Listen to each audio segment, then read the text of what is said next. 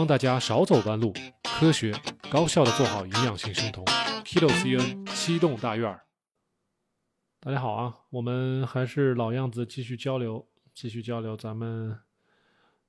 仍然是我们直播一个小时的时间，分两块儿。那么头半个小时呢，咱们来交流一下大家自己做低碳生酮遇到的一些问题，我们来跟大家回答一下啊。答疑解问一下，然后等到后半段呢，我们来继续咱们上节课跟大家聊的那个，啊，我们 berry berry，也就是维生素 B 一缺乏的一些症状，然后我们讲一些背景的一些知识啊，然后让大家对维生素 B 一有一个更加立体的一个一个认识。有位朋友说生酮能不能吃芝麻？呃，芝麻能吃啊，那我来告诉大家我是怎么吃芝麻的啊。两种方式，就是如果是是那种生的芝麻，我可能就是选择在煎鸡蛋的时候撒一点提提味儿，一点点啊，不是很不会很多，就可能一一个羹匙那么多，大概就是这么多啊，撒到锅里面去是个意思。其实炸炸香之后会比较比较好吃，比较有那种香味儿跟鸡蛋在一起。还有一种吃法，我就是直接去超市买芝麻酱啊，因为嗯。我不太不太敢去吃花生酱，我一个是对花生过敏，再一个我知道花生这个东西，啊，碳水相对高，再一个呢，容易停不下来。那么我会去买芝麻酱，然后我会觉得芝麻酱的碳水的比例会稍微小一点点。那我每次用芝麻酱的时候，用缸那个羹匙只会舀一勺，然后把它搅跟橄榄油啊什么酱油啊给它调成一个酱，然后再用这个芝麻酱和我调成的酱。跟西兰花呀，跟一些别的一些我想拌的一些菜拌在一起，这样子吃掉没有问题啊。所以我觉得芝麻可以吃啊，就是也是适量就行了。苍茫的原野说前面都是听音频，咱们这次是第一次看视频直播啊。对，咱们音频跟视频不是一个平台哈。呃，哈哈说你的尿酸已经从半年前的五百四到现在三百四，看了没？这个就是我们的这个真理啊，这是真理。我们告诉过大家，这个尿酸就是头三个月我们生酮入酮这个阶段是一定要升高的，尿酸是一定会升高的。不管是升高多少，可能大概就是你原来可能是两三百，将来可能会生成啊四五百都有可能的。但是三三个月往后，它逐渐会成一个慢慢下降的一个趋势，最后会回到正常的一个范畴啊。所以，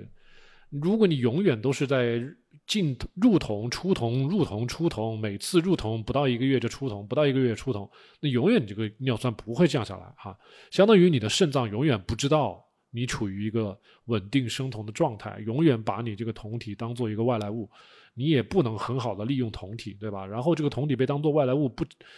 被首先的排出来，尿酸靠后啊，所以你体内但凡抽血，你的尿酸就会高，就这样。所以，但是，哈哈，我记得是从去年十一月份跟我们一起做营养系生酮的，现在已经满半年了，从五百四降到三百四，是吧？非常好，非常好，这就印证了我们刚才前面说的那些啊原理啊。Libra 说，听了我和以奇的音频，感觉自己和他很像。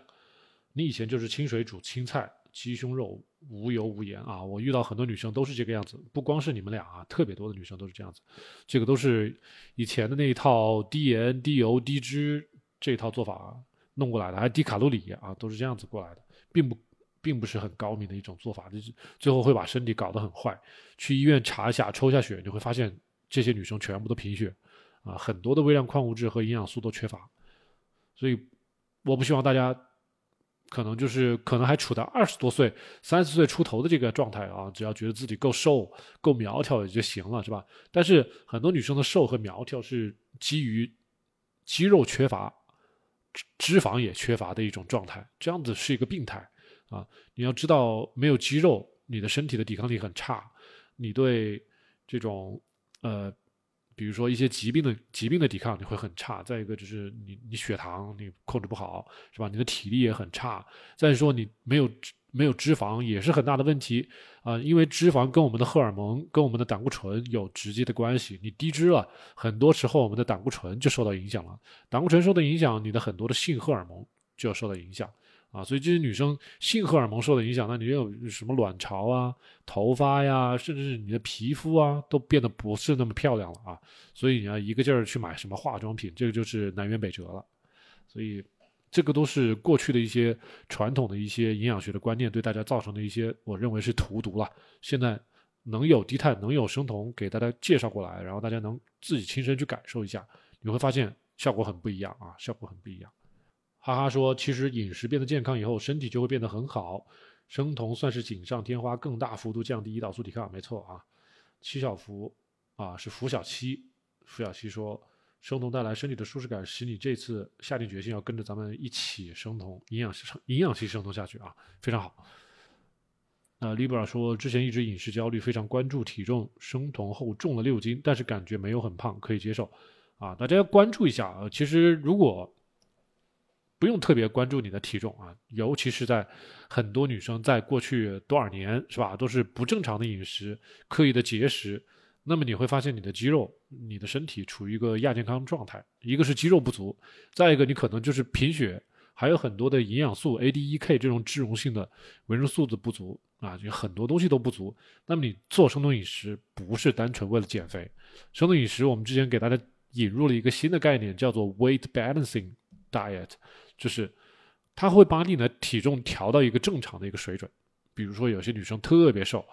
，BMI 只有十六、十七，这个已经低于常人了。我们说，我们健康管理告诉大家，你的 BMI 最好不要低于十八点五，十八点五以上才是一个正常的人一个体重，十八点五到二十四点五之间是一个正常体重的一个区间。如果一个你已经偏瘦了，不代表你很漂亮啊，I don't care，我不管你漂不漂亮，你把体重吃回来。生酮可以把你的体重吃回来，但是又不会让你增长过多的脂肪啊。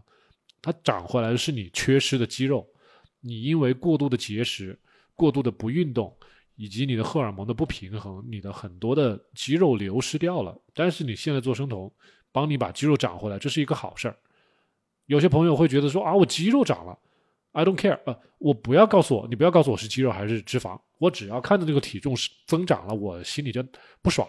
啊，很多女生已经陷入到这种怪圈了，就是家里有个体重秤，我只要觉得我明天的体重比今天体重要重，我就觉得不舒服，不行。那这样子的话，只能去屠夫那里了啊，只能去肉案子那儿。今天长点肉割了，明天再长点肉割了，那只能这样子了，这是最直接的方法。但是大家不去从生理学角度，不去从健康角度替自己的身体考虑，是吧？我们女生长肌肉是为什么？是为了能够。应付将来的几十年是吧？你也老了之后成老太婆了怎么办？你那时候没肌肉，很容易死的，对不对？你没有肌肉抵抗不了外界的一些啊病也好是吧？或者说你摔伤一下，你马上你的关节就断了啊！你这些肌肉是留着干嘛的？是为了保护你的。你不要肌肉干嘛？是不是？好，我二十多岁不要肌肉，我等到四十多岁再要肌肉。你等到四五十岁再像那些大妈一样跑到楼下疯狂运动吧？那时候长肌肉多困难呐！有有年轻时候长肌肉容易吗？肯定是没有的。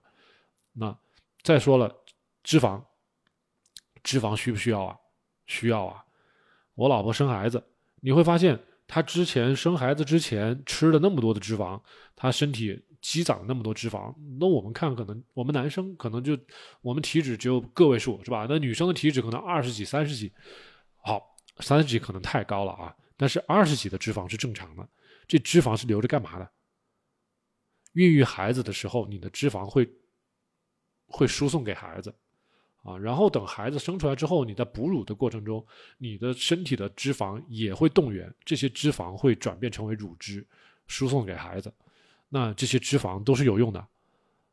除非某些女生说啊，我不生孩子啊，我也不哺乳。我就是要把体重体脂刷的低低的，我只要百分之十的体脂，我是专业的这个健美运动员，呃，这个咱们就不讨论。万一你是走职业路线，但是普通的女生，你的体脂多少合适比较好？我觉得，不管你是十几岁、二十几岁，一个正常的健康的女生，可能就是你的体脂率在二十左右啊，不管是十五也好，还是二十五也好，总之你在这个比较宽的这个区间之内，你自己看你自己喜欢。是吧？你可以低一点，也可以高点，跟你自己的运动、跟你的年纪、跟你的这种个人对自己身材这种呃到底是丰腴啊，还是那种偏消瘦啊，还是要肌肉型的呀？你看你自己个人喜欢。总之，从百分之十五到百分之二十五，你自己去挑，是吧？你觉得什么时候合适就什么合适。但是，确实不必要一个劲儿的追求低体重、低体脂、低肌肉。这样子的话，很多女生你说把自己饿成那个样子，很多健康状况就会来啊。只用去医院做一个体检，马上所有的健康状况全部可以暴露出来。所以我为什么说我咨询朋友的时候，呃，我不听你说什么啊，就是因为我知道我问很多朋友的时候啊，你这里有没有不舒服？那里有没有不舒服？我们人都会下意识会撒谎的啊，因为我跟你不熟嘛，对不对？不熟，那很多东西都会潜意识的去掩盖，掩盖之后就不能表达你的真正的这个健康的状况。这个时候你还不如。直接去做个体检，体检报告直接给我看，我也不跟你问那么多，我从你的体检报告里面读出你的身体的亚健康在哪里，然后我们再来根据这些数据，我再来问你的饮食是不是这样子的，你饮食是不是那样子的，然后你自己就知道了。哦，原来我不良的饮食习惯会造成目前这样子的一个啊体检报告的一个读数这样子，然后你自己有足够的呃觉悟，然后将来。去主动的改变自己的饮食结构、饮食状态，然后通过可能半年、一年的调整，你的健康就会回到一个非常棒的一个状态了啊！我我我是这么样一个一个一个建议。所以说到底啊，生酮是会让人体重增加，但是那不叫胖啊，那是叫你回归正常，而不叫长胖啊！这是我的最后的一个总结。李同学说踩过一些大坑。生酮甜点戒掉之后，啥都往好的方向去改变了。嗯，可能别人卖的是脂肪炸弹。好，是啊，就是大家自自己要脑子里面很明白啊，你不要想着说哦，生酮嘛，不就是酮体吗？我只要把酮体堆得高高的，我自然就减肥了。这一套逻辑是错的，我只能说这套逻辑是错的。至于为什么错，多看我们的节目，或者是跟我电话咨询啊。那个还有一个酮体很高。你的尿酸就必然会高啊，因为因为我们给大家科普过，在我们的肾脏，酮体也就是贝塔羟丁酸、乙酰乙酸是跟我们的尿酸啊 （uric acid） 是竞争关系，谁先出来呀？酮体先出来，也就是乙酰乙酸先出来啊，那它先出来了，尿酸就得留在咱们的血液里了。所以你越是疯狂的吃什么生酮的那些甜点啊，喝 MCT 油啊。大口的吃肥肉啊，把你的酮体每天堆的一啊二啊往上走啊，甚至有些人觉得我三，我还遇到有些朋友直接告诉我我的酮体五点几六点几，我说你疯了，太高了，是吧？这么高的情况下，你尿酸不高不爆表才怪啊！这个时候你就不担心了，是吧？这个时候就开始疯狂吃呃那个什么柠檬酸钾了，而且还觉得必须得吃，不吃不行啊！这简直就是给自己找事儿干。所以就是你自己给你找你自己找了一个坑，先跳下去，然后自己旁边再给自己再挖一个坑啊，再继续往下跳，是这样子。我们不建议这么做啊。Candy 说，有人说有人有些人吃补剂是因为他们挑食，这不吃那也不吃，但补剂也是没办法，还是嘴馋。但是补剂有多大的作用啊？咱们再过一段时间给大家讲这个科普的时候，这个科普的时候还没给这个科普的文章还没给大家看啊。就是这个文章里面有的有很多的，这个补剂吃下去之后，你能吸收多少？一般只有个位数啊，就是百分之个位数。你比如说，你吃一片药，里面有五百毫克的什么什么什么什么什么，最后你身体能吸收的只有百分之个位数。所以这还是某一种啊，只是我说的某一种补剂。你的这个补剂，比如说维生维生素 B 一，它的合成的方式就各种不同啊。有溶于水的，比如说，啊，thiamine hydrochloride，这个叫，呃，氯化氯化氢的呃维生素 B 一，还有很多的那种既可以溶于水又可以溶于脂肪的这种合成的维生素 B 一，吸收效果不一样。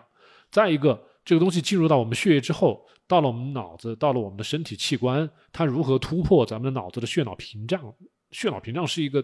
是一个屏障，大家记住啊，这是个屏障。你这个所谓吃进去的维生素，你在血液里面是的浓度是可以很高，你抽血你可以发现啊浓度好高啊，已经到达一个正常范畴。但是你要搞清楚这个东西能不能到细胞里面去，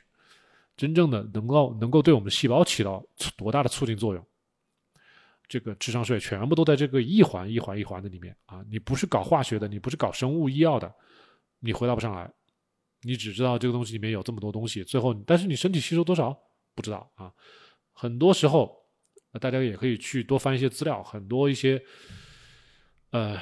有点良心的化学家、有点良心的医生都会告诉你，吃了太多补剂，其实你就在撒一泡非常昂贵的尿啊，因为你吃的这些补剂进入到血液。它没有办法进入到你的细胞层面，没有真正的给你身体也好，你的器官也好带来提升作用，啊，这些东西抽血是的，抽血含量很高，但最后这些东西最后怎么样？被我们的肾脏过滤、过滤、过滤，撒尿撒走了啊。但是不是说所有的补剂都是这个样子啊？有些补剂真的是有用啊，但是大家要搞清楚，你但凡学了临床营养学，你会知道为什么有很多补剂直接是扎。静脉的，啊，而且它的这个含量，它的用量会非常大，比你这个口服的这些补剂是不一样的。你口服补剂可能就十几、二十毫克，但是人家打静脉的可能是几百毫克，而且一天要打三遍。为什么？就是因为我刚才说这种血脑屏障的存在，还有我们细胞它吸取的这种速率的快慢，导致你没有这种大剂量，根本对我们的身体起不到翻天覆地的变化。你在得病的情况下，你那么一点点剂量。对我们身体不起任何作用，不吸收或者吸收量太少都达不了作用，达不到治疗的作用，啊，所以很多时候吃了半天是个寂寞，浪费钱，啊，这就是为什么说啊，我们很多时候是啊，让大家尽量吃食材，那食材的吸收的机理和那个补剂吸收的机理可能不太一样，因为补剂更多是靠的大浓度、大浓大浓度，这叫 diffusion，叫呃。扩散啊，扩散作用就是浓度高往浓度低的地方去扩散，但是我们细胞不傻啊，我们细胞是一个是一个双层的一个一个脂肪，它的它的细胞膜是一个脂肪组成的，是我们说的胆固醇啊这种啊磷磷脂组成的，它是一部分是清水，一部分是清油的，所以一般来说，你想透过咱们的细胞膜进去，你这个东西必须是最好是脂溶性的，会比较容易一点。但是你如果仅仅是溶于水，那很多时候是溶不过去的，而且很多时候一个物质要从细胞外进入到细胞内，我们细胞会有选择的，它表面有很多的载体，有很多的通道，这些载体和通道是守门员，是门将，是吧？我让你进去，你才能进去，不是说哦，我这个补剂吃完之后，这么高浓度的维生素 B 在这个细胞表面啊外面包围着，我这个细细胞就吸收了，被动吸收了，不这样的啊，有很多时候。如果这个载体没有，或者说这个载体很少，它根本不让你，就像横渡这个《西游记》里面那个叫什么，渡过那个流沙河，或者是干嘛一样的，你没有一个乌龟载你过去，你这个河你就甭想过啊，那个根根本就不要进去。所以很多时候我们是因为不懂，不懂生化，不懂生物医药，我们是想当然的以为这东西吃肚子里去了，我们身体自然就得到了，啊，是这么简单吗？呃。肯定不是啊，我只能说就是内行看门道是吧？外行看热闹，就是很多东西在中间是是不如我们想象中那么简单的。呃，当然我也不算是非常专业的人士啊，但是就算我这么一个不是那么专业的人士，我也能了解到这些东西。何况大家是吧？何况更多的朋友呃，没有像小王老师这样子。五五年六年如一日的给大家科普这个生酮饮食，我自己还在不停在学习。大家但凡有点这么样的一个钻研精神，肯定了解的会比我更多一些啊！因为我知道很多朋友自己亲戚啊、家人很多都是学医的，但凡拉些这些朋友过来，好好问一下是不是这么回事啊？付小七说，本次生酮饮食已经快三周了，之前困扰好几年的总是左侧大腿关节痛的部位。已经好了啊，这非常好，因为很多时候这种关节痛是自身免疫造成的，而这个自身免疫从哪来呢？很多时候是我们的食物造成的。那我们的食物包括很多，像我们给大家说的这个，比如说大家平常吃的一些米面、馒头，这里面有很多的麸质，有些人是对麸质过敏的，这个不去查永远不知道啊，但是可以去查。啊，有些朋友，你像我们在，特别是在小莫老师频道，我们七东大院这个频道，我们是让大家让大家少吃豆制品，少吃奶制品，这些东西在生酮初期能不吃都不吃啊，能不吃就不吃啊。至于为什么，我也会告诉大家。我们有很多科普节目也说了，就食物，很多朋友，比如说像桥本的，你让他们说百分之七十桥本的都是对麸质、对大豆、对鸡蛋这三样东西，百分之七十人都过敏。所以很多朋友在做生酮的时候，把主动的把一些呃，比如说麸质、碳水也不吃了啊，那这麸质就避免掉了。啊，如果像我们说的，你的奶制品暂时也不吃好，奶制品也避免了。有些人对奶制品也是过敏的，对吧？然后像豆制品，我们对大家说，呃，豆制品不用吃很多，啊，能不吃就不吃，即使要吃，吃点纳豆这种发酵类的啊，可以。那么，其实就避免了很多让自己的那个免疫系统应激的这种情况，那进而我们的膝盖啊，我们的这个免疫反应就少了很多，没那么疼了，这是比较好的一个状态啊。当然，有很多朋友也会吃一些维生素 D 的补剂，这样的话对我们的免疫系统的强壮也有好处。那么你也会间接的改善我们的呃关节疼痛。李同学说，之前还害怕吃菌菇类是吧？觉得嘌呤高，现在也觉得解放了，很好。是的，菌菇里面有很多的维生素啊，很 B 族的维生素很多在菌菇里面也有的，我们不能缺乏 B 族维生素啊，一定要吃啊。这个不要单纯从嘌呤里面去考虑，而且这个嘌呤我们之前跟大家说了，食物中的这个嘌呤对我们影响只有百分之二十五，还有很多的时候是我们自己身体内部代谢产生的那种呃核糖的核氨酸、核糖的一些代谢产物，不就是我们 DNA、RNA 啊这些东西它们代谢的一些产物嘌呤，所以我们当时给大家讲的这个影响尿酸。只有很只有一个，有七八个因素，只有一个因素是从食物来的，还有别的是什么？别的就是什么药物啊，是吧？你的肾功能啊，呃，还有比如说我们刚才说的那些有机酸呢，就比如说啊乳酸，是吧？我们的饥饿，还有我们的酮体这些东西，都会造成我们的体内的有机酸的增加啊，还有一些就是。我们刚才说的 DNA 的这种凋零，我们 DNA 的一些代谢的产物，这个时候就是跟你你体内的一些，不是你的疾病状况。你如果说经常的断食，甚至说有些朋友他体内有一些炎症、有些肿瘤，这也会让我们的嘌呤升高。最后还有一些果糖啊，有些朋友喜欢吃一些水果啊，大家难道忘记这个水果也会影响到直接影响到我们尿酸的排出吗？是吧？你吃了很多的甜甜品，也会造成你的尿酸的升高。啊这个都是很大的因素。再一个，有很有些朋友他可能会吃一些代糖，这个代糖会不会影响跟果糖一样影响到我们的这个尿酸的排出？这个没有人去研究。但是如果说你一直喝代糖的饮料，发现自己尿酸总是降不下来，你最好试一下啊。因为我接触过一个一个糖尿病的一位朋友，他自己呃做生酮之后就没有把这个代糖饮料给戒掉，一直在喝，他尿酸就一直没有降下来啊。我希望我们。现在屏幕前的朋友，不要把这个代糖的饮料整天说哦零卡路里啊，好像就没事儿一样随便喝，不是这样子的啊。Libra 说你觉得生酮可以一辈子做下去，生酮之后不爆碳了，食欲很稳，我觉得也是啊，这我觉得是咱们大家做好自己一个选择是可以的。现在你六十一，但是就是说看啊，就是我上次遇到一个朋友，也是一个女生，大概四十岁出头。他就特别喜欢做举哑铃啊、举铁啊这种动作，然后每天食欲也很大，他能吃非常多的蛋白质。呃，虽然我给他算过一个蛋白质大概是多少，比如说两百五十克差不多了，一天他这个量其实是够了，但是他要吃到四百克，为什么呢？因为运动量很大，那吃了这么多之后全部都长肌肉了，所以他这个体重只有往上走的这个空间，他没有往下走，或者说啊，他其实告诉我说，他说呃减是减了一点，但是减的不够他心里中那么多啊。所以这个时候大家就在想了，我到底是在增肌这条路上要走很远，还是说我要在减脂这条路上先走先走一段路，是吧？你你给自己安排一个安排一个目标，是这段时间我着重是减脂，还是这段时间着重是增肌，是吧？你自己想明白。你一边增肌一边减脂，那最后合成的效果你就搞不清楚了啊！你可能最后是减脂了也增肌了，但是总体的对体重的影响可能是比较小的啊。所以我就说了，大家不要单纯只去看体重一个维度，你要往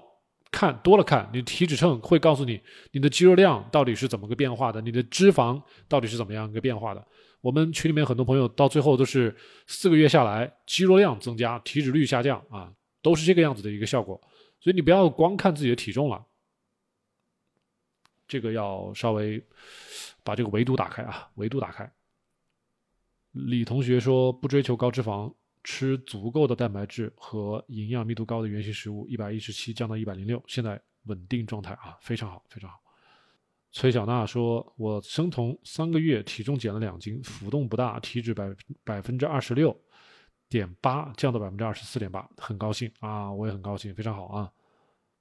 李同学说：“跟随老师努力学习，调理身体，争取身体变得越来越往好的方向走。毕竟人到中年，娃还小，我的娃更小呢，我的娃才一岁多。”朗姆酒腌葡萄干，嘴馋怎么破？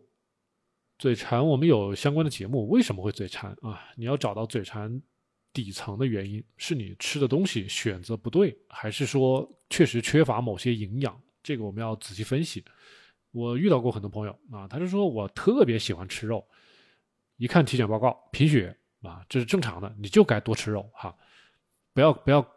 不要刻意让自己少吃，你贫血了你就该吃啊，多吃，你也不要管体重，你该把贫血先解决。啊，有些朋友是维生素 B 一不足，那你该多吃蔬菜，多吃蔬菜；该多吃菌菇，多吃菌菇，是吧？甚至有些朋友已经开始手麻脚麻了，你该吃补剂吃补剂，该吃药吃药，这东西都是根据你的情况来分析的。呃，你不是说馋啊？有些有些情况也能解决。你比如说，你你你吃奶酪吃多了啊，这种东西让你上瘾了，确实会让你越吃越多，变馋啊。有些朋友是盐，单纯的这个盐，盐吃少了啊。盐吃少了，你就多吃盐，自然就不馋了。有很多的一些一些一些方面，我而我而且我专门有节目给大家总结过，有六点啊，在我的收藏夹里面，大家自己去看啊，自己看。Candy 说，很多人就是知道这些知识，也会因为嘴馋乱吃，然后再去选补剂，因为这个方式自以为行，自以为行，那就自以为是的去操作啊，撞了南墙，我们再帮他啊。因为很多时候我们会知道，反正大家都是成年人嘛，我何必要信你呢？我们太多朋友都是这样子了啊，小王老师，反正你也是一个网红博主，你也只是一个普通人而已啊，我干嘛要听你的呀？是吧？都是这样子的这种心态，那那没办法，我们只能确实也有很多朋友真的在外面绕了一大圈回来再重新看我们的节目，也有这种朋友啊，就是说，呃，让朋友相信我们不容易，是吧？已经相信了我们的朋友，这个是我们非常乐意接受。欢迎和欢迎的哈，我们非常喜欢这类朋友。我们不喜欢跟朋友去去较真儿、去拌嘴。不信不信拉倒嘛，对不对？你自己去操作，你觉得自己聪明牛逼，自己去操作。操作两年你真行了，那你就牛逼了，是吧？我们也不认识，但是我们也有很多朋友悄咪咪的关注我们，三个月、半年、一年、两年，是吧？哎，最后突然跟我们聊天说啊，我已经瘦了多少多少了。哎，这些朋友虽然。这个羞于启齿吧，但是也行啊，这种也行。就是说，我们遇到很多朋友，比如说啊，年轻的朋友，尤其是年轻的朋友，或者说上班很忙的朋友，不管是年轻的刚入社会的朋友，还是说啊公司高管，你真的是很忙，没有时间吃饭，那这些朋友就整天就是吃外卖啊，甚至是连外卖也吃不了，就就是简直就是瞎胡弄，然后去找什么。特效药的方法怎么办啊？我身体不好了怎么办啊？那买补剂了，花很多很多钱买补剂，每天吃一大把补剂，这个就是我们刚才说的，很容易被人家割了智商税了，是吧？你吃了补剂也不一定好到哪去。你像我们那位，我们我们在五一直播那时候跟大家说了，我那位朋友他心梗了，心梗了，他的这个维生素 B 族的补剂是一直在吃的，是一直在吃的，从去年吃到现在。你要去抽血，他的维生素 B 族也不少啊，但是。从他表现出来的症状，他就是维生素 B 十二的缺乏呀。那吃了半年，吃到哪儿去了呢？其实这个东西不不是说这个补剂就一定不好。其实你吃了补剂，你还有你还必须要有一个良好的饮食的习惯。你比如说，你一边吃补剂，你一边边吃饭边喝饮料，那对不起，这补剂所有东西你都吸收不了啊！你的胃酸被稀释了，你很多东西都吸收不了。这个东西你意识到了没有？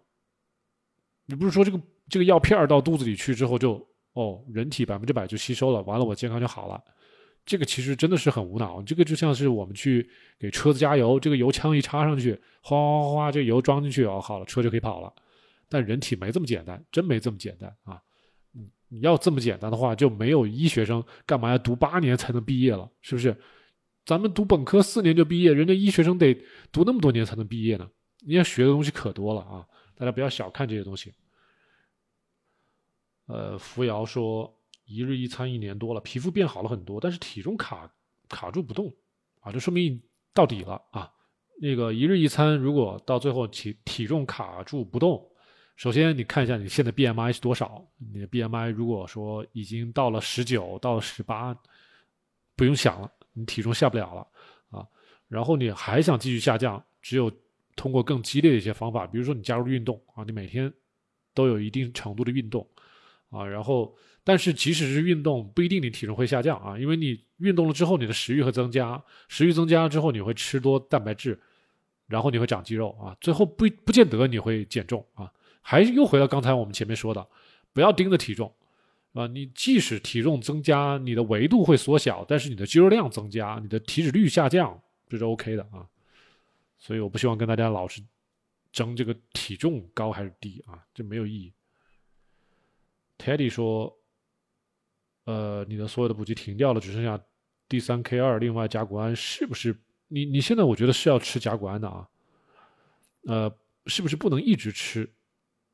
这个是补剂的话，我在我的理解啊，就是你既然吃的不是药，你那个是补剂，是不会有什么副作用的。你可以去仔细看一下它的说明书啊，你按照它那个一天的一一天那个量，它那个量，我记得当时你给我发过图片，好像是呃两天吃一颗的，它它一颗的量其实是等于你两天需要的那个数量，所以我觉得你可以先吃一段时间。然后你再去医院做一个维生素 B 十二的一个检测，就是贫血六项，里面会帮你检查你的维生素 B 十二的一个血清里的含量。然后你查完之后，如果发现你的这个血清里面的维生素 B 十二已经接近上限了，那你就可以不吃了，啊，这是比较准确的一种做法。你不要自己乱操作，自己觉得不吃就不吃，自己要吃就吃，是吧？你要科学一点。肌酐只有五十五，太低了吗？你的意思是，太低的肌酐，太低的肌酐可能。是不是你的肌肉量太低啊？一般的来说，肌酐是跟你的肌肉代谢是直接相关的。你的肌酐如果只有五十五，低于下限，那也许说说明你的肌肉量不足。你想办法去提高你的肌肉量。还有一些呃，有一些糖前或者是干脆是糖尿病的一些患者，有一种情况就是你的肾脏在 ultra 呃 filtration 呃那种就是。肾脏其实在超负荷工作，在帮你积极的排尿和排一些做一些过滤的一些工作。这个时候，你的 eGFR，你去看你的 eGFR，eGFR，就有一个有一个指数，这个指数如果超级高爆表了的话，你要关注一下，就是你可能肾脏在超负荷工作，过快的帮你那个相当于过滤你的尿液，然后你再抽你的这个。这个肌酐会偏低，啊，两方面考虑啊，两方面考虑。这个我没看你体检报告，这个隔着屏幕只能这么跟你说了啊。我们在线的朋友啊，这个问问题很好，但是有很多问题其实要系统来分析的，不是说你告诉我一句话，然后我就给你一针给你见血，给你帮你指出来，不是这么容易的。要不然我真成神仙了啊，没有这个能力。小山说：“最近吃蛋白质也增加了，肌肉增长了，体脂率下降了，很神奇，就是这样子的啊。”昨天晚上我们群里面有一位朋友，那个叫 JX 嘛，他今天说他三十四岁的一位女生，他从一月份一月一号到咱们昨天五月四号，那个他的体脂率从百分之二十七降到百分之十九，体重下降了大概是十十六公斤啊，十六公斤，所以一个月大概下降了四公斤左右。这我们跟大家也讲过，因为减减脂肪是一个什么样的速度？哦，说还没说掉了啊，它肌肉也增长增加了啊。那减脂肪的一个速度就是一个月零点一乘以三左右，哎，零点一乘以三十左右，也就是三千克左右啊。所以我们说，大家减脂也好，减重也好，你做生酮饮食，我们教的这一套啊，你一个月下来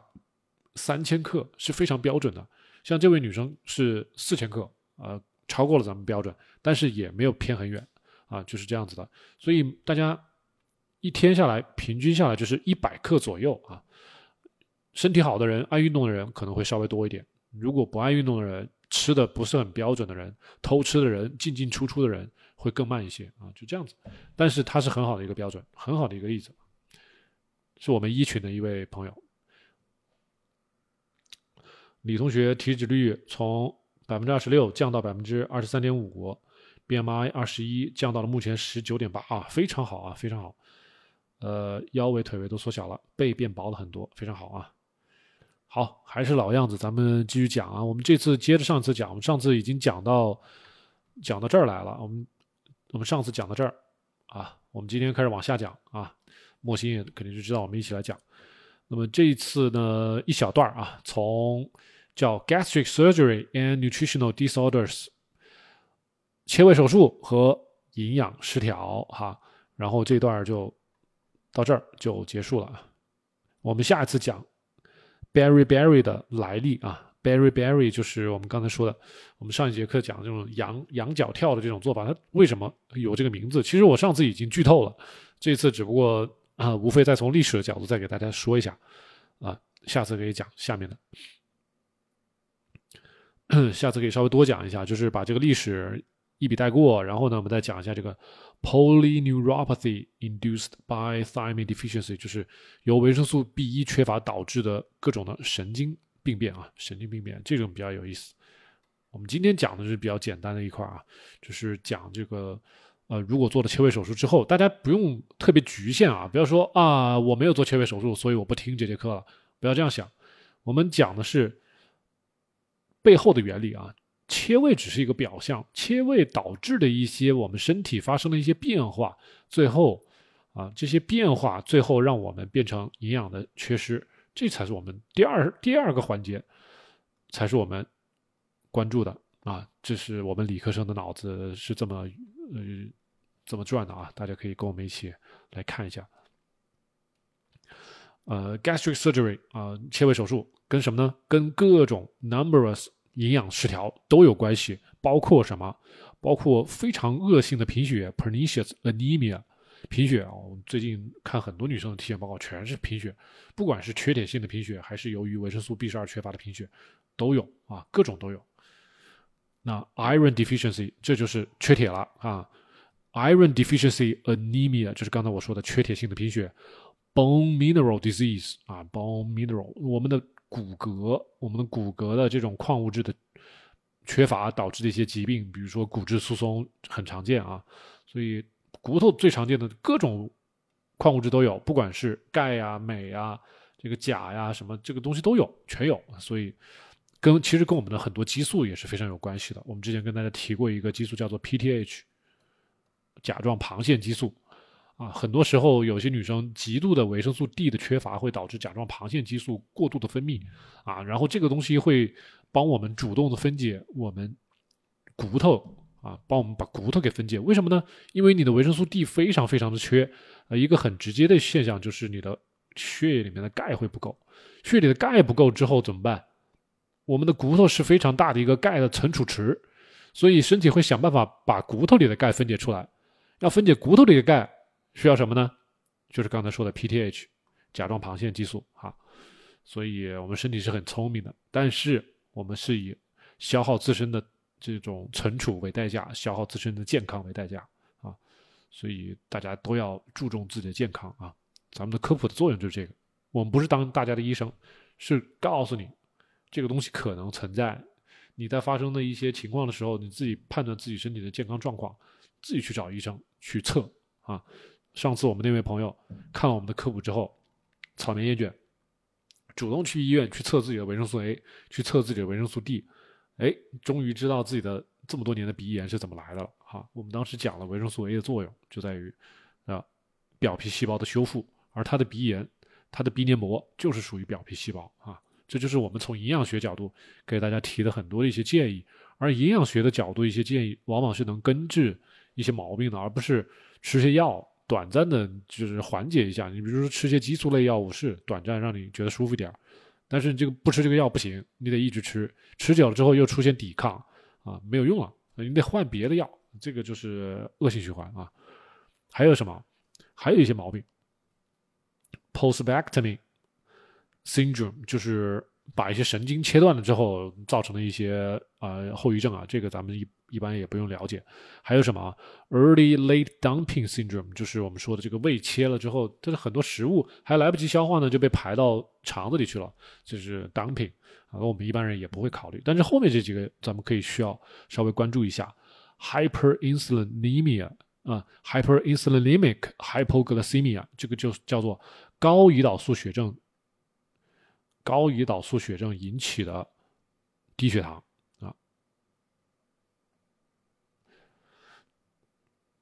就，是因为切胃导致之后的一些症状，低血糖，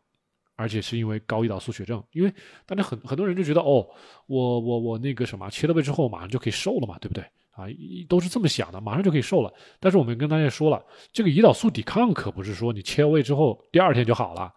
很多朋友在跟我们直播的时候，我们都会告诉大家啊，这个胰岛素抵抗 （insulin resistance） 多久啊？我们起码让大家做个三个月到六个月，你的胰岛素抵抗才会好。胰岛素抵抗为什么很常见的就是你的空腹 （fasting） 空腹的胰岛素 （insulin） 会比较高，还有你的餐后一个小时、两个小时，你的胰岛素都会比较高啊。甚至有些人糖糖尿病的人或者是糖前的人会三个小时胰岛素都会高的，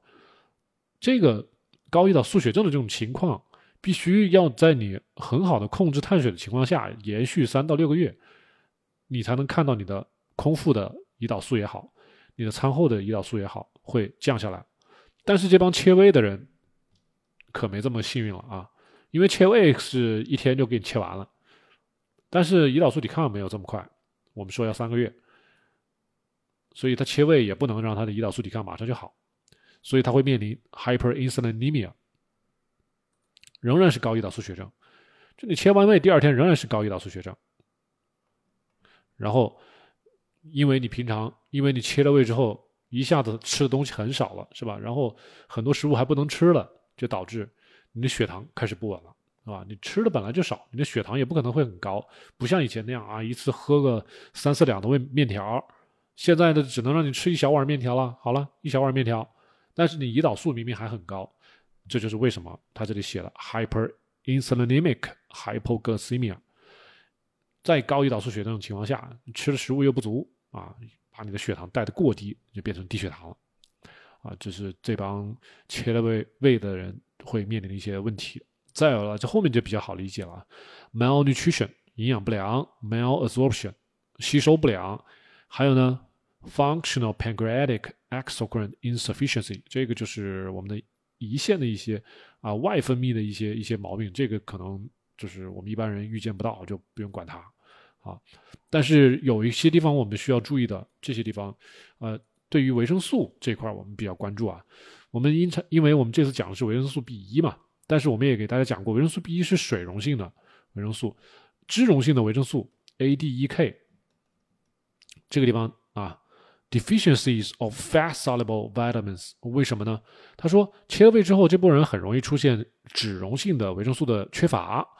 啊，就是跟我们刚才前面说的，我们的切胃造成的一些，我们的一些，比如说这里的啊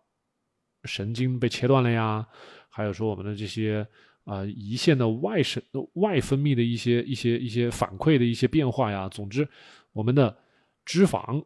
是需要我们的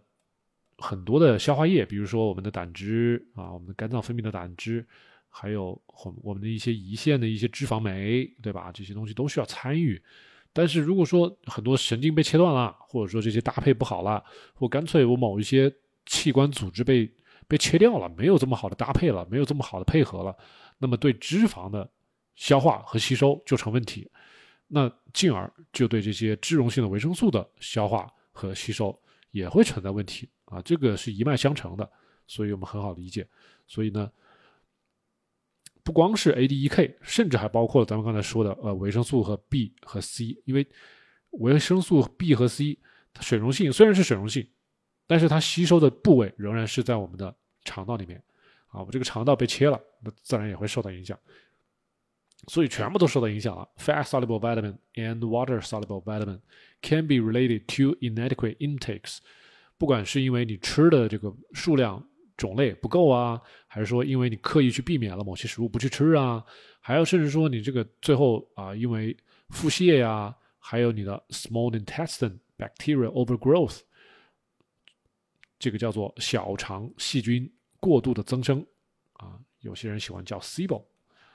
叫做 small intestine bacteria overgrowth。还有 malabsorption 啊，吸收不良，所以这一系列的原因会造成我们这种维生素的缺乏和吸收不良，就这样子啊。我们最近一直在讲这个 micronutrients，就是我们的微量营养素，一直都在讲这些东西。所以让大家从生酮饮食的所谓的这种什么百分之七十、百分之二十、百分之十这种宏量营养的这种比例，关光去关注这些，我们现在开始关注这些微量的营养了啊。我们现在慢慢的开始往这种啊营养专家的方向去走了啊。那么吸收不良，你看 malabsorption of iron 铁、铜、copper、zinc、锌、magnesium 镁、calcium can be caused by 啊各种啊，这种微量矿物质的吸收不良会因为什么来造成呢？A chlorhydria，胃酸不足哈，decrease solubility of dietary salts，或者说你的胃太小了，你一次吃进去的这些水也好，容量也好不够，那这些矿物质在胃里面没有办法很好的融化啊，那这个减少的溶解性啊，对于我们的这些盐。矿物质的盐，它没办法溶解，那你就根本就没有办法吸收了。那不管是我们吃的一些，呃，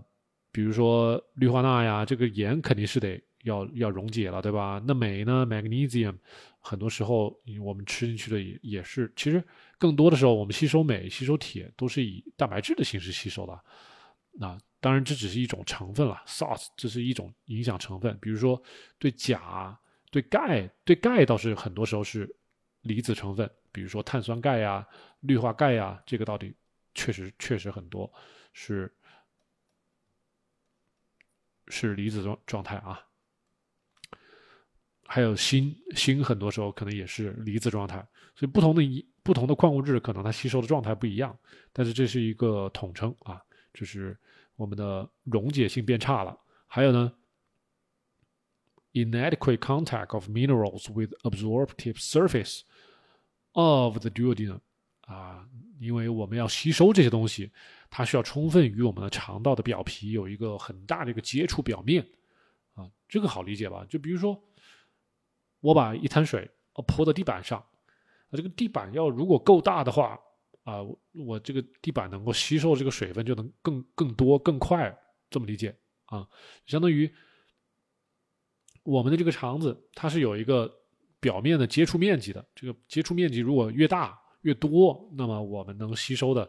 矿物质也好啊，这个维生素也好，也会越多越充分。但是如果切了啊，那自然就变少了啊，所以就会面临的吸收不良这种情况。所以这都都是手术带来的情况啊，带来的后遗症啊。所以还有一些别的啊，就刚才说的只是营养不良的状况。那营养不良之后呢，往往就会形成。啊，这种神经上的一种病变啊，我们之前说了，比如说类似于维生素 B 一，它在我们一些代谢非常灵活的一些细胞中，它起到至关重要的能量的一些能量代谢中的一个作用。特别活跃的就包括我们刚才说的 neural 啊，我们的神经细胞啊，所以它这个有一个后遗症叫做 peripheral neuropathy，就是我们的是我们我们四肢我们的。大腿、我们的手、胳膊什么哪儿的，这叫周围的神经痛啊，就是周围的、周围组织的神经痛。那么，周围组织这些神经痛跟哪些东西有关？就是我们刚才说的维生素 B 一啊，thiamine 在这里啊，vitamin B one thiamine 还会和别的一些 B 组维生素有关系啊。这里写了 vitamin B two，这叫 riboflavin。还有 B six，这叫 pyridoxine；B twelve cobalamin。我们那位朋友就是刚才我们前面直播的时候那位朋友啊，他是手脚麻木，他喝酒喝的，他这个而且他有那个 B 十二的呃造成的贫血，这种叫巨幼红细胞的一种贫血，它这种叫非就要补这种 B 十二 cobalamin。还有一些女生怀孕的过程中需要补的 folate，这叫 B 九 B nine，还有锌 zinc，铜，还有维生素 E 啊。但是我们也给大家说了，很多人其实是不缺维生素 E 的，但是这已经排到最后了。它可能，我觉得这个先后是分顺序的啊。那么这些维生素 B 族的缺乏 （deficiencies of multiple B group vitamins） 啊，就所以大家觉得我缺维生素 B 一了，大家也想想，可能缺了 B 一之后，B 是最主要的，但是你可能同时还缺一些别的一些 B 族维生素。所以为什么，呃，你在着重补一个维生素的时候，可能你确实有必要一起要补一些别的一些维生素，别的一些 B 族。但是是不是一定非得要通过补剂？某些特别缺的，你可以通过补剂；其他不是那么缺的，你可以通过食补，是吧？我觉得都可以啊。因为补剂它也是分等级的，一百块钱的补剂、两百块钱的补剂、三百块钱的补剂，它的吸收效果真的是不一样。所以，除非你真的是很懂啊，你真的是很懂，你不要花了大价钱买了很垃圾的补剂，最后不起作用啊。这个是我见了很多的。啊，我们有些朋友给我拍了一些照片啊，就就就，尤其是很多国产的补剂啊，你一看，哎呀，什么很多很多很多，但是它的这个成分很垃圾，你的吸收效果很差，但是它卖的很贵，啊，大家不要以为这个补剂东西就是说只要卖的贵就一定吸收效果好，这个中间有太多太多的水分了哈，除非你真的是很懂这里面的一些门道，就是我们刚才指的这么多的 B 族的维生素的缺失。它们可能同时存在啊，不管是 B 一、B 二、B 六、B 十二，还是 B 九，还是这些别的这些 B 族的维生素的维生素的缺失呢，可能是同时存在的，coexist。那么在这个切胃手术之后啊，那么都会都会 contribute，都会影响到，都会贡献到我们的 polyneuropathy，就是各个神经痛啊，各种神经痛啊。Manifest 表现为什么呢？麻木 numbness，paris 啊 paresthesia，paresthesia 就是这也是一种这种感觉难受。这 paresthesia 就换了一种难，换了一种说法，paresthesia 感觉难受。还有呢，neuritic pain 这个就是疼痛，神经疼痛。还有 sensory loss，嗯，失去知觉了，感觉不到了啊。还有呢。这个叫 gait disturbance，这个就是我们说的为什么叫 berry berry 啊，两个脚跳，这个 gait 就是我们的步伐，步伐变得不稳了，有些人根本就站不起来了，是这样子的，你走也走不好，甚至站不起来，就叫 gait disturbance。还有 muscle weakness 啊，挖口，你你的肌肉没有力气了，没有力量站不起来，或者说有气无力的啊，muscle wasting，muscle wasting 就是你的肌肉量流失了。越变越少了，你肌肉本来是一大块，越来越少了，没了，这样是。还有什么？最后一个 loss of reflex，你的神经反射没有了。你的神经细胞应该是接受你的外界刺激的，但是如果你这个神经细胞死了，就没有这个反射了啊！大家不知道有没有这个印象？就是可能在九十年代那个时候，还会有那种医生在诊所里面手上拿了一个小锤子，你坐在那儿。他用小锤子锤一下你的膝盖，你马上会有个膝跳反射，啊，这个就是看你的这个是末梢神经的这种反应能力的。如果说正常人可能轻轻的锤一下，啪，腿马上就可以抬得很直，那说明你这个神经反射是非常充分的、非常迅速的。那有些人啪敲一下，诶，抬起来一点点，那就说明你你这个反射可能开始慢慢的没有年轻的时候那么强，你这个能力开始。丧失了啊！现在我不知道还有没有这些医生在做这些事情，但是确实这个地方说的 loss of reflexes 就是指的这个意思啊，就是你的神经反馈没有了啊，或者说你你比如说我手明明摸了一个很烫的东西没感觉，这个也是有问题的啊，这叫是 loss of reflexes，sensory loss 啊，还有这也是我们前面说的 sensory loss，或者说你鼻子也闻不到味道了，什么各种啊，都是各种，所以。我们这次比较简短啊，讲完就把这段讲完了。我们下次再来给大家讲一下 history of Berry Berry 啊，就是我们的 Berry Berry 这个名字怎么来的？你看，大家可以看到，从一六二七年开始，第一个有人发现，到一八八零年开始有人观察到，仔细观察到这些现象，然后直到后来一九一二年有人把它分离出来啊。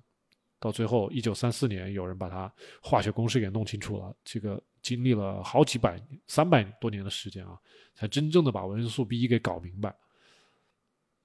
所以，这个整个过程是一个科学发现的过程。但是我们呃现代人啊，我们现在作为这种普通人，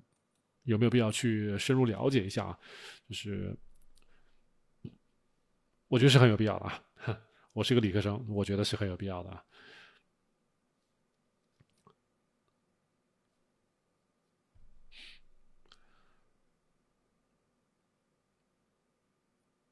好，咱们那个今天直播就到这儿了啊！看咱们还没有些朋友有些什么问题，我们可以随便说两句。没有，我们今今天就到这儿了，我就下线了哈。有什么问题可以跟我后台联系。如果有一些什么体检啊、一些健康方面的一些咨询啊，想了解的可以跟我付费咨询，也可以跟我聊啊，后台联系啊。我们今天就到这儿了。如果有些朋友没有赶上前面的直播，那么等会儿直播之后半个小时之后，我们群里面会把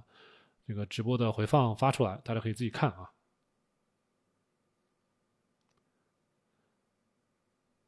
好的，好的，利布尔，谢谢，不客气啊。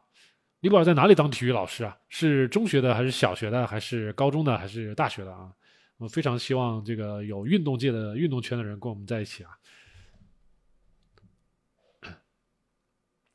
啊，小学啊，小学非常好，非常好，想象的我能想象出来啊，非常好。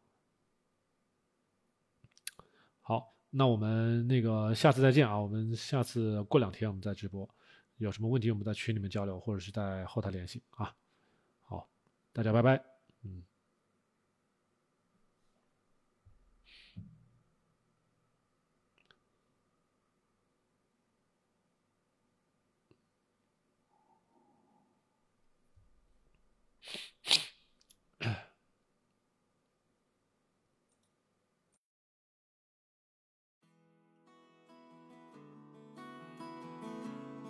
感谢大家收听本期 Kido CN 七栋大院的音频节目啊！如果节目里的知识对您有用呢，请您记得点赞、收藏、分享。咱们七栋大院从二零一八年至今，坚持传播简单、科学、务实的低碳生酮知识以及人物访谈，几年间帮助了数不清的朋友改善了自身健康。许多朋友呢，还将节目中的知识和原理应用到周围的亲戚、朋友以及父母的身上啊，让更多的人变得健康。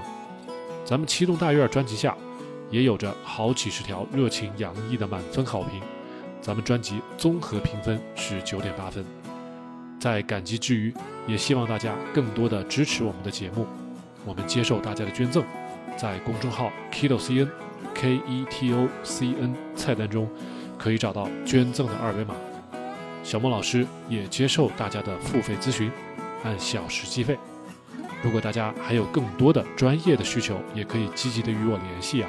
咱们留言或者是私信。七栋大院的官方网站也有更多的内容与介绍，欢迎大家访问 kidocn.com 或者百度搜索七栋大院官网。我们下期节目再见。